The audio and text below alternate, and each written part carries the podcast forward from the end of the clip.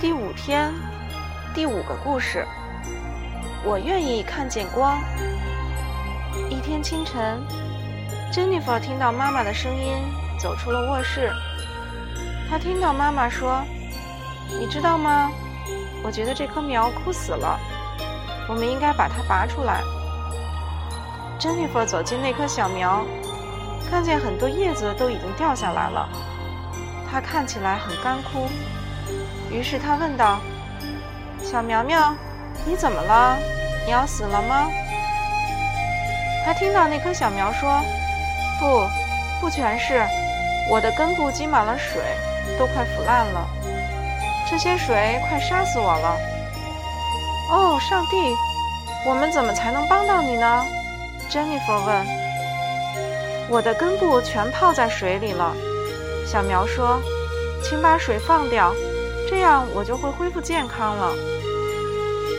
Jennifer 走向爸爸，使劲拉着他的夹克说道：“爸爸，我们能把这棵小苗根部的水放掉吗？这些水会把它杀死的。”爸爸轻轻笑了笑说：“哦，你现在变成照顾植物的专家了？”“不，爸爸。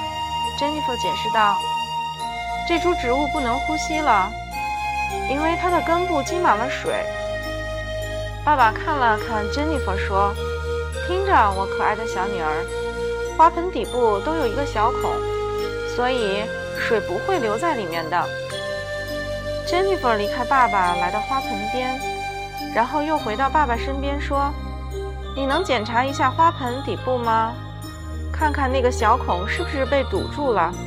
求你了，爸爸。”爸爸从餐桌前站起来，走到那株植物旁边。他拿起花盆，慢慢转动，观察着花盆。让他惊讶的是，他看到有几块小石头堵住了小孔。花盆底部果然积满了水。爸爸放掉水，闻到一股腐烂的味道。他把苗拿到外面。珍妮弗跟着他。爸爸用干净的水冲洗整个根部，以确保脏水全部被冲走了。爸爸细心照料完小苗后，便坐在外面的长椅上。他把珍妮弗抱到膝上，问道：“你是怎么知道水淹没了苗的根部呢？”珍妮弗咯咯地笑着说：“小苗告诉我的呀。”爸爸惊奇地扬扬眉毛说：“小苗告诉你的？”珍妮弗又咯咯地笑着问道：“你真的听不到植物说话吗？”